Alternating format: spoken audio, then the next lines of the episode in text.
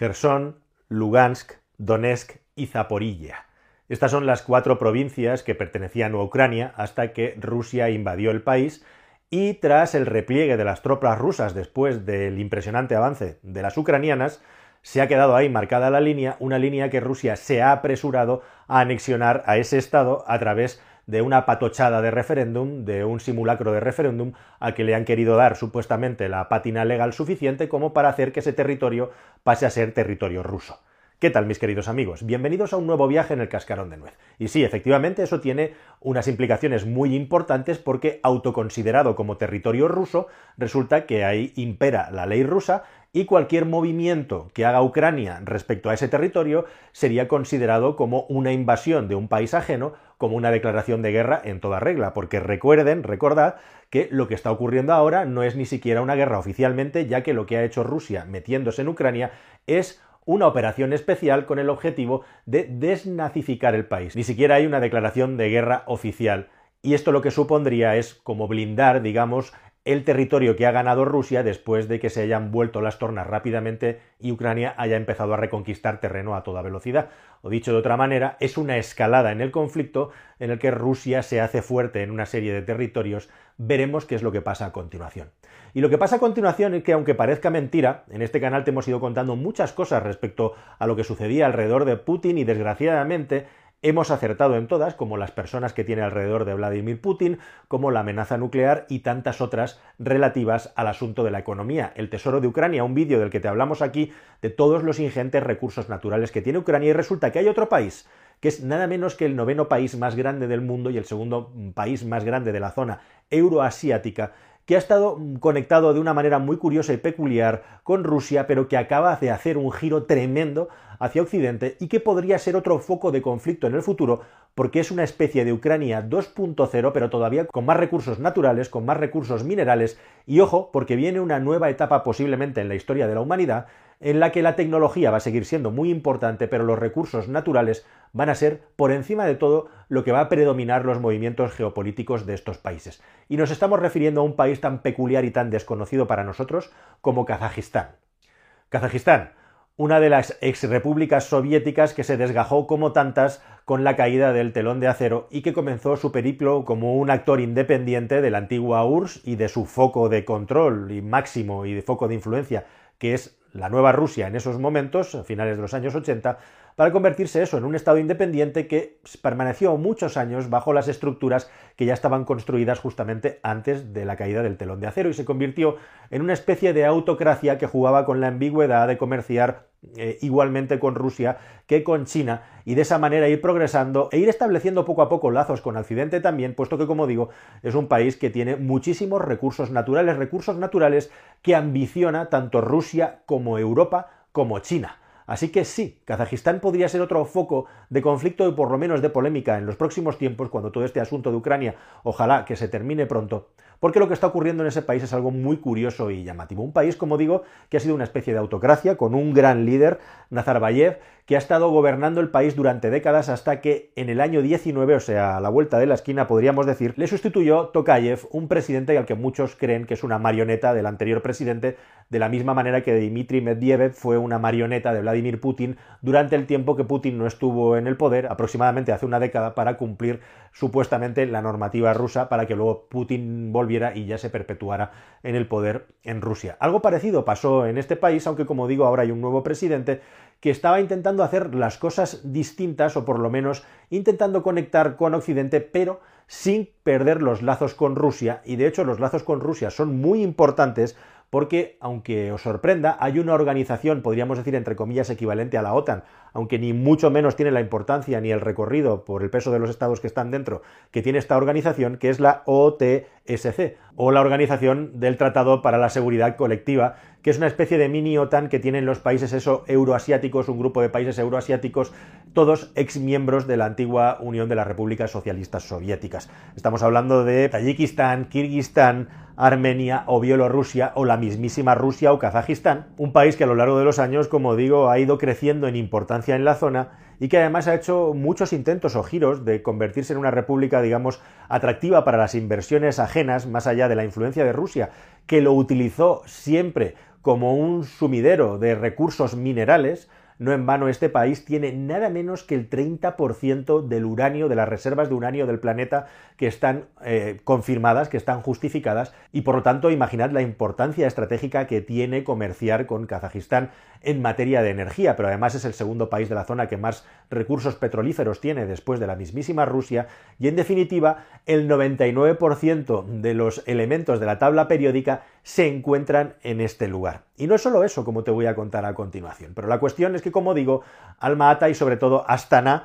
que ahora se ha eh, transformado de nuevo en Nur Sultan como capital del país, tras la retirada, entre comillas, de Nur Sultan Nazarbayev, una retirada entre comillas porque sigue ostentando muchos órganos de poder que poco a poco va perdiendo muchos cargos. La cuestión es que, como digo, este país ha estado centralizado en hacer una serie de movimientos para modernizarlo, sobre todo de cara al exterior, porque internamente, a pesar de que en teoría es una democracia, en la práctica es una oligarquía la que domina el país y las libertades están bastante reprimidas siempre que no te salgas de, digamos, tejido y de la normativa oficial, no hay ningún problema, pero si quieres ser un opositor, si quieres ser alguien que va en contra de los preceptos del gobierno, comienzas a tener problemas en ese país. La cuestión es que este país siempre ha jugado con esa ambigüedad de hacerse querer por los países más orientales, también por Rusia, pero igualmente también por Occidente. Y así ha ido creciendo y su economía también al calor, entre otras cosas, de los recursos energéticos, que ha reinvertido en sus grandes capitales, en sus grandes ciudades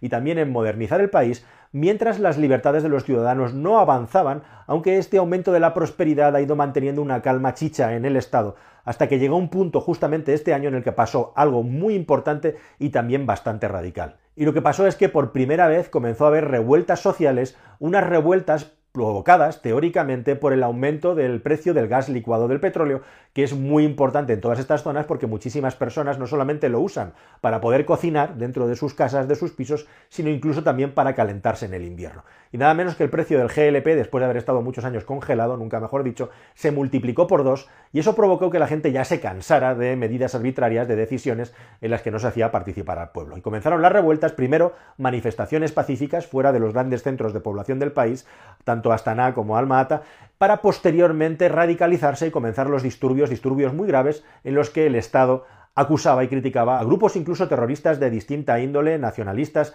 y también islamistas, de intentar desestabilizar y hacer caer el gobierno del país, un gobierno que había permanecido estable durante décadas. Y aquí es donde Kazajistán hace la llamada a Rusia y directamente y sin pensarlo Putin, atendiendo al precepto de esta OTSC, de esta OTAN interna de estos países exsoviéticos, mete tropas de su país en Kazajistán, algo que es enormemente criticado, lógicamente, por todos los países occidentales, con la frase lapidaria de una vez que las tropas de Putin hayan entrado en tu país, ya no van a volver a salir. ¿Te suena? Esto es muy parecido a lo que pasó con las revoluciones que hubo en Ucrania a principios de este siglo o con lo que pasó igualmente en Crimea. Y Putin reaccionó con una frase lapidaria, algo así que no vamos a permitir ninguna primavera, ninguna revolución de los colores en ningún país exsoviético, como si todavía Putin estuviera hablando en nombre de la URSS en lugar de en nombre de Rusia. Así que parecía perdido, parecía perdida que esa modernización, esa evolución de Kazajistán frente a Occidente se podía acabar perdiendo frente a Putin, pero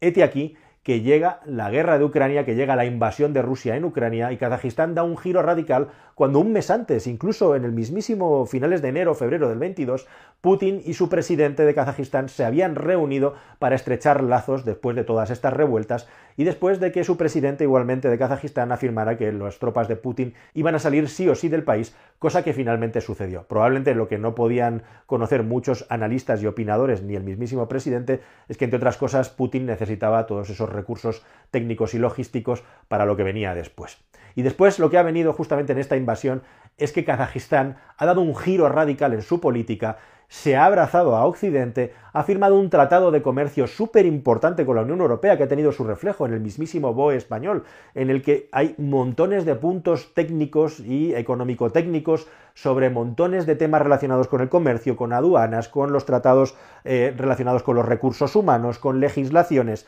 con energía, que se supone que vinculan al Estado de Kazajistán con Europa en un movimiento muy parecido que el que había hecho en su momento el presidente Zelensky de Ucrania con la Unión Europea respecto a sus recursos naturales. Recursos naturales, como os digo, que están en abundancia en ese estado, no solamente es el uranio para las centrales nucleares, a Francia le interesa mucho, entre otros países, no solamente es el petróleo que vamos a necesitar también, sino también el gas natural e incluso también algo muy importante que no tenemos muchas veces en cuenta es algo que se llama el Chernozorn. ¿Y qué es el Chernozorn? Pues el Chernozorn son esas famosas tierras negras de los que te hablamos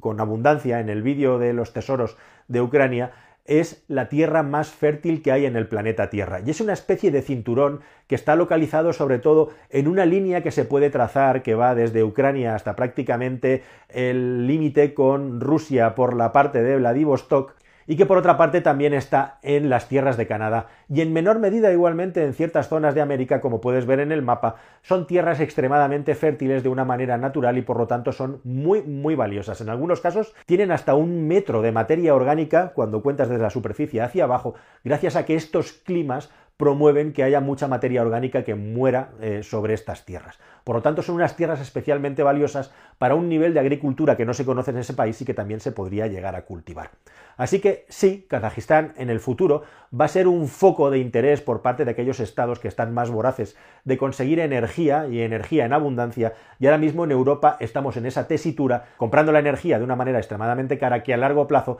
podría lastrar enormemente nuestras economías, más ahora después de que ya se haya decidido volarlo todo y nunca mejor dicho con este movimiento, con esta operación encubierta, es sabotear los dos conductos Nord Stream que llevaban el gas natural desde Rusia hasta la mismísima Europa, hasta el corazón de Europa en Alemania. Así que queridos amigos, Europa necesita más que nunca esta energía y necesitan más que nunca Kazajistán. Y ahora se le abre otro frente a Vladimir Putin con este giro totalmente inesperado de Kazajistán. ¿Qué es lo que va a pasar cuando el asunto de Ucrania, esperemos que para bien, se acabe resolviendo, esperemos que cuanto antes? ¿Qué papel va a jugar Kazajistán? ¿Y qué papel va a jugar China? Una China que está diciendo que la economía rusa se esté chinizando, si me permitís la expresión, a toda velocidad, a falta de poder comercial con Occidente. Bueno, pues eso probablemente sea objeto de otro vídeo, que es lo que ocurra con Kazajistán. Recordad que aquí intentamos contaros las cosas antes de que sucedan, veremos qué ocurre con esto. E igualmente, si os parece interesante, comentádmelo ahí abajo y suscribiros al canal. Hablamos de cómo la economía rusa se está vendiendo con los brazos abiertos a la economía china y eso es una malísima noticia para los intereses de Europa. Nada más, queridos amigos, hasta el siguiente vídeo en el cascarón de nuez. Adiós.